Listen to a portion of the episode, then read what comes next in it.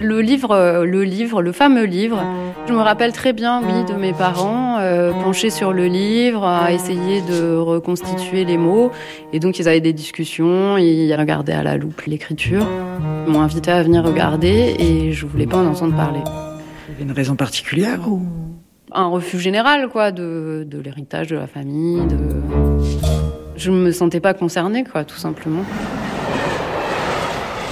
C'était pas l'heure.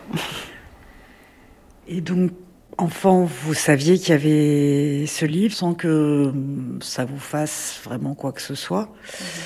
Et puis en grandissant, finalement, vous y êtes intéressé un peu de plus près. Il y a eu plein de choses de la vie. Déjà, euh, je fais énormément de cauchemars euh, très sanglants, avec euh, des cadavres, des membres sectionnés, des bains de sang, des choses comme ça. Ça commence par je trouve un sac avec des lambeaux et je me rappelle que c'est moi qui ai fait ça. C'est des cauchemars de culpabilité profonde. Et ensuite, euh, j'ai fait des crises d'angoisse pendant un an qui m'ont fait vraiment complètement changer de vie. J'ai été tellement mal et j'avais le sentiment de mourir tout le temps je pouvais aller que vers des choses qui m'étaient supportables en fait. Et à part euh, dessiner et faire de la sculpture, euh, il n'y avait rien qui avait trop de sens. Donc euh, voilà, je me suis lancée à corps perdu là-dedans. Et c'est sur ce terrain-là que bah, toute cette histoire de famille a réussi à s'exprimer en fait. Tout a vraiment commencé quand j'ai commencé à tailler le bois. j'ai travaillé sur les carcasses animales, donc sur la viande. Je disais tout le temps, on n'est que de la viande. Je me sens viande. J'avais fait un grand bœuf, euh, un agneau pendu. Euh, j'avais fait beaucoup de photos à Rungis. Et ça m'avait énormément marqué comme expérience d'aller là-bas euh, dans les frigos avec des centaines de carcasses. J'avais eu un choc esthétique j'avais trouvé la présence euh, des carcasses euh, extraordinaires, quoi, plus vivantes que des bêtes vivantes, euh, avec les couleurs, les mécanismes vitaux exposés comme ça. C'était, c'était très beau. Trouver le mystère du vivant, quoi. Trouver le, le, plus vivant du vivant. Où est-ce que c'est Où est-ce que ça se passe C'était pas toujours bien compris. Et hum, pendant la viande, j'ai commencé donc à me questionner sur euh, mon ancêtre, à avoir envie de lire le livre. Je l'ai demandé à mon père. Je l'ai lu d'une traite en une journée, avec toutes les petites annotations euh, en marge. Ça m'a vraiment plongé dans un état euh, second où j'avais extrêmement mal à la tête, j'étais un peu en transe. C'était très particulier.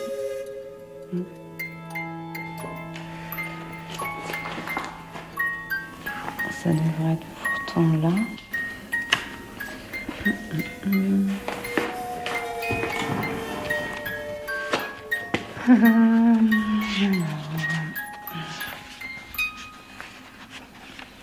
Le livre, c'est un livre qui a été écrit en 1818 hein, par deux rescapés du radeau, Correa et Savini, qui racontent la manière dont ils ont survécu sur le radeau. Il faut peut-être rappeler l'histoire du naufrage de la Méduse. Ça se passe juste après la Restauration. C'est euh, une flottille composée de trois navires qui part vers les colonies du Sénégal. Et donc il y a cette euh, frégate, la Méduse, qui est commandée par un, un royaliste qui revient d'exil, qui n'avait pas navigué depuis 25 ans. Oui, voilà, c'est ça. Donc ce qui est très surprenant à la lecture, et ce qui m'a surpris moi, ma première lecture, euh, en fait, on sait comment ça a fini, on connaît l'histoire du radeau, on sait que ça va se terminer par un naufrage, et on n'arrive pas à croire que ça soit possible tellement tout aurait pu être évité tout le temps à n'importe quel moment, en fait. Le banc d'Arguin, donc euh, le banc de sable sur lequel la méduse est venue s'échouer euh, était cartographié, donc euh, on, savait qu'il fallait l'éviter. Après, il y a eu des erreurs de navigation, le commandant incompétent qui n'écoute pas ses seconds. Euh, les autres navires qui envoyaient des fusées de détresse pour signaler qu'il fallait pas aller par là, euh, qu'ils n'ont pas écouté, euh, ils n'ont pas sondé. Voilà, la Méduse se plante sur son banc de sable par beau temps et mer au plus haut, donc aucune chance qu'elle se déloge à, à marée haute, vu qu'elle était arrivée au point le plus haut. Et il y a eu une tempête et le gouvernail a éventré la frégate.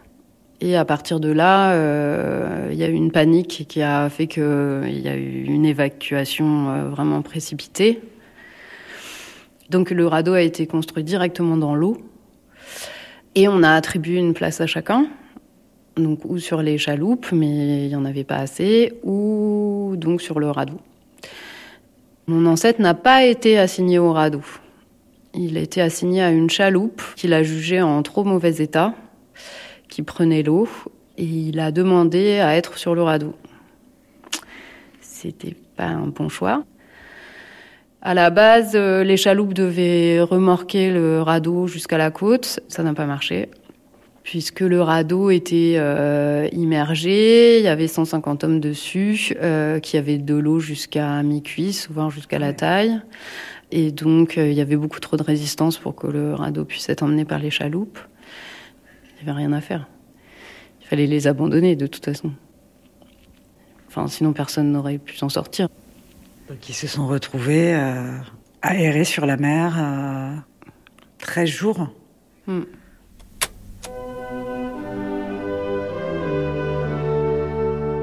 En ces temps-là, un navire ne pouvait signaler sa position. Sur le radeau, emportant les naufragés, après avoir dévoré les cadavres, les derniers survivants se massacraient.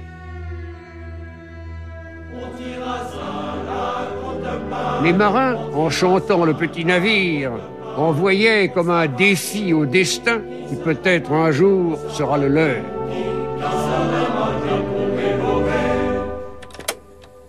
vous avez lu tout ça, euh, ça vous a fait euh, quel effet?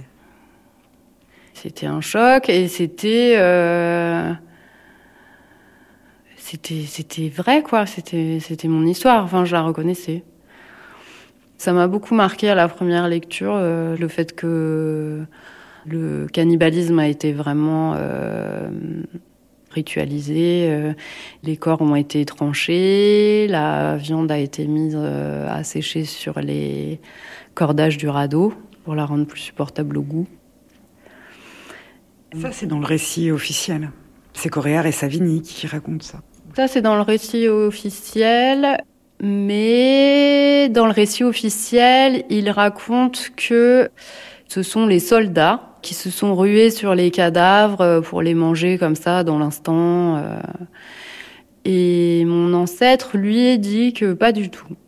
Que c'est Savini qui a fait un genre de discours pour euh, préparer euh, les hommes à l'idée de manger de la chair humaine. Et puis après, ils ont tranché les corps et, commencé le, cannibalisme. Et ce sont les officiers plutôt qui ont enclenché ce mouvement et pas du tout les soldats. Euh. Mais c'est vrai que le cannibalisme, je le savais tout ce que j'apprends vraiment, ça concerne, euh, et ce qui est beaucoup plus choquant finalement, parce que tout le monde est tout de suite attiré par cette histoire de cannibalisme, parce que voilà, c'est un côté un peu savoureux, euh, c'est le tabou suprême, mais finalement, euh, du cannibalisme de survie, c'est en mer, ça arrive quoi. Mais non, ce qu'on découvre surtout, c'est les massacres. C'est l'organisation des massacres. Là-dessus, sur les massacres, le témoignage de mon ancêtre est absolument capital. C'est là qu'il change complètement l'histoire en fait.